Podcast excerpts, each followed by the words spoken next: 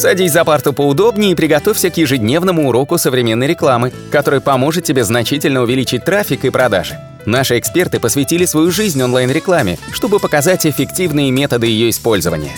Урок начинается прямо сейчас, поэтому прекращаем разговоры и внимательно слушаем. Всем привет! Вы на канале SEO Quick, и я ведущий подкаста Николай Шмичков. Сегодня вам хочу рассказать про такую очень интересную тему. Это как, например, э, собрать картинки для своего блога. А, почему это нужно? Мы ведем свой блог уже очень давно. Я веду свой личный блог э, тоже довольно давно и действительно заморачиваюсь над тем, какие должны быть картинки в блоге. И я так могу вам сказать, вы будете очень сильно удивлены, но кое-где картинки нужно, можно искать, а кое в каких темах нужно делать самому. Итак, поехали, короткий гайд по картинкам. Смотрите, совет номер один. Вы можете, конечно же, искать картинки, лицензия которых имеет так формат такой Creative Commons. Э, существует огромное количество вариантов э, защиты прав, и Creative Commons это общественная организация, которая обеспечивает условия для легального и свободного распространения интеллектуальных и творческих продуктов. Она разработала несколько типов лицензий, на основании которых правообладатель разрешает использовать изображение потребителям контента. Собственно, есть такое понятие общественное достояние. Это творческие продукты, которые не защищаются авторским правом в связи с истечением срока защиты, конфискацией и другими юридическими обстоятельствами. Чтобы понять, что изображение является общественным достоянием, вам придется прочитать условия лицензирования и использования. Как сложно, да? Источники фото, распространяемых по свободной лицензии или являющихся общественным достоянием, э, можно найти. Их достаточно много они объединяются в три группы. То есть интернет-ресурсы, инструменты для создания визуального контента и, конечно же, встраиваемые медиа. По поводу, вот, собственно, типов контента, какие существуют. Существует множество сервисов, где можно взять картинки, типа Free Digital Photos, Free Image, Free Stock, EM-Free, Morgu File, Pixels, Pixels такой вот, Ancestry Images, HubSpot, например, Free Media Goo, Little Visuals, New Old Stock, Pickup Image, PicJam, BatinEye, Canva, классное приложение довольно-таки. Э, их на самом деле огромное количество. Там Nomad, Skitterphoto, например, тоже. Magdelin, Magdelane, такой вот сервис красивых фотопейзажей, то есть дизайнер Pix, это фото с высоким разреш... разрешением, с поиском по категориям, их на самом деле огромное количество. И все эти картинки можно смело брать для того, чтобы вы их обрабатывали. Почему их нужно обрабатывать? Хоть Google разрешает использовать чужие картинки, но Google четко понимает, картинка является уникальной или нет. Конечно же, в дизайне очень важно использовать коллажи, очень важно наслаивать на картинку какой-то текст, какие-то графики, какое-то комбинирование изображений для того, чтобы Google вы сообщали, что у вас появилось новое изображение, которое скомбинировано из предыдущих. Фотошопером на заметку вы можете найти этих список всех 40 этих сайтов, их даже гораздо больше, где можно брать такие картинки, лицензия которых позволяет их повторное использование в контенте. Полиграфистам это капец как нужно. Но я бы подвел, подвел черту, что вам нужно сосредоточиться не только на поиске картинок, которая будет одна стоять вам еще нужно сосредоточиться на работе по дизайну этих изображений э, в ваш фирменный стиль. Ведь просто найти картинку недостаточно. Например, в блоге очень важно снабжать а, контент актуальными изображениями. И, конечно же, если ваша статья про ремонт стиральных машин, вы вынуждены в фотографии вставлять отдельные элементы стиральных машин, чтобы они максимально соответствовали нужным абзацам этого контента.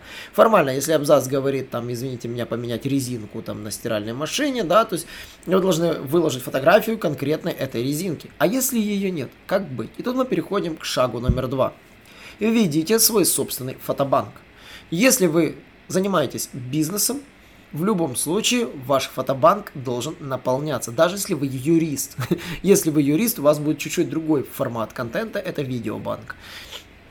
Итак, поехали. Что такое фотобанк для бизнеса? Это фактически фотографии рабочего процесса, сделанные в довольно-таки хорошем разрешении. Можно делать на цифровой фотоаппарат зеркальный. Можете щелкать на последнюю модель iPhone, например, либо какую-то дорогую модель там Android смартфона. Не какой-то дешевый, а какой-то дорогой с большой камерой. Я объясню почему. Все фотографии должны быть сочными, достаточно хорошо сфокусированными и с хорошим цветовым балансом, потому что их будут смотреть как на десктопе, так и на смартфонах. А на десктопах, как вы знаете, знаем, разрешение видно очень хорошо, если оно плохое. Это во-первых.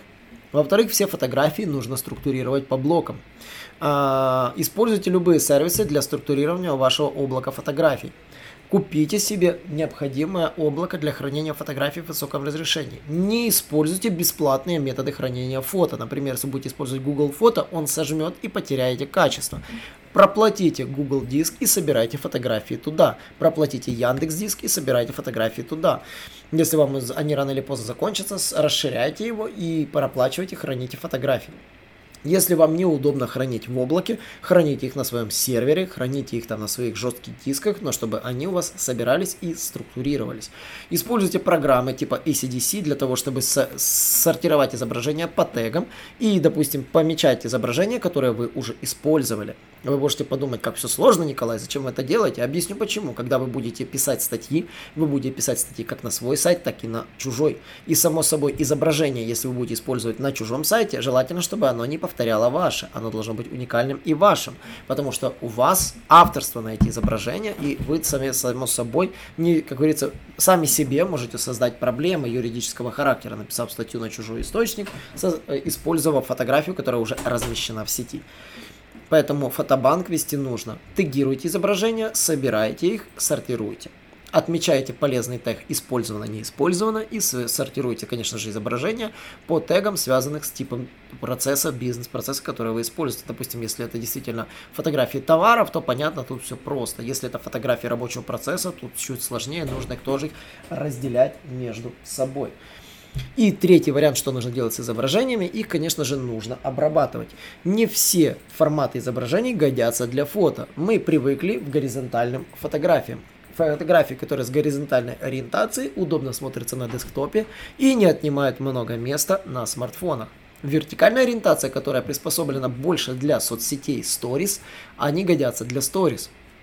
Поэтому, когда вы фотографируете, фото, делаете фото, э, фотографии, вы должны учитывать, что эта же фотография, возможно, будет использована для сторис, и элементы, которые находятся по краям фотографии, могут быть вырезаны и не использоваться в изображении.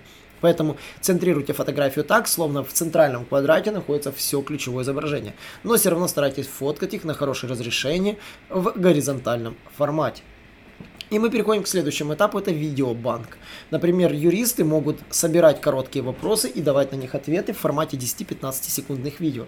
Зачем это нужно? Вы фактически таким образом можете начать вести свой TikTok канал и можете начать таким образом вести, заполнять свои сторис своего канала в Instagram и в Facebook. Люди будут с удовольствием смотреть ваши сторис, где вы коротко отвечаете на ключевые вопросы. Допустим, вот вопрос, и вы на него отвечаете. Вопрос, и вы на него отвечаете. Люди будут при привыкать, чтобы выкладывать такой контент. И, конечно же, для того, чтобы его записать, вы просто находите список вопросов, одним махом сели их записали, рассортировали этот видеоконтент по контент-плану и выкладываете, допустим, каждый день новый там классный там, там совет, да, допустим, совет дня, допустим, и вы рассказываете, допустим, там, э, можно ли носить, можно ли покупать алкоголь после 22.00, там, условно говоря, если вы совершеннолетний, там, да, можно, нет, нельзя, допустим, можно ли носить в кармане нож, да, можно, нет, нельзя, или можно, почему, нет, почему. То есть э, юридически можно ввести такой клевый блок, и на вас будет подписываться и молодежь, и опытные люди будут понимать, что вы эксперт. И поверьте мне, чем больше людей будет вас подписываться, люди видят счетчик, сколько людей подписалось. И не важно, что там, допустим, э, одни там могут быть там дети, там, неважно, на вас могут подписаться 100 тысяч человек, из них там 5 тысяч будут те, кто вам нужны, а остальные будут создавать общее число и увеличивать ваш рейтинг. То есть я сказал фотобанк, видеобанк и третье, конечно же, вам нужен дизайнер и вот свой фирменный стиль.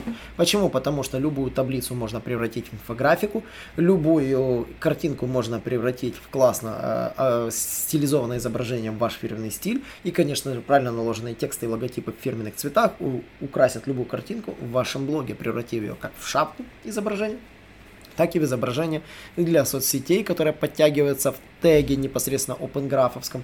И, конечно же, сделают вам клевый блог, наполнив его сочными картинками именно в вашем фирменном стиле.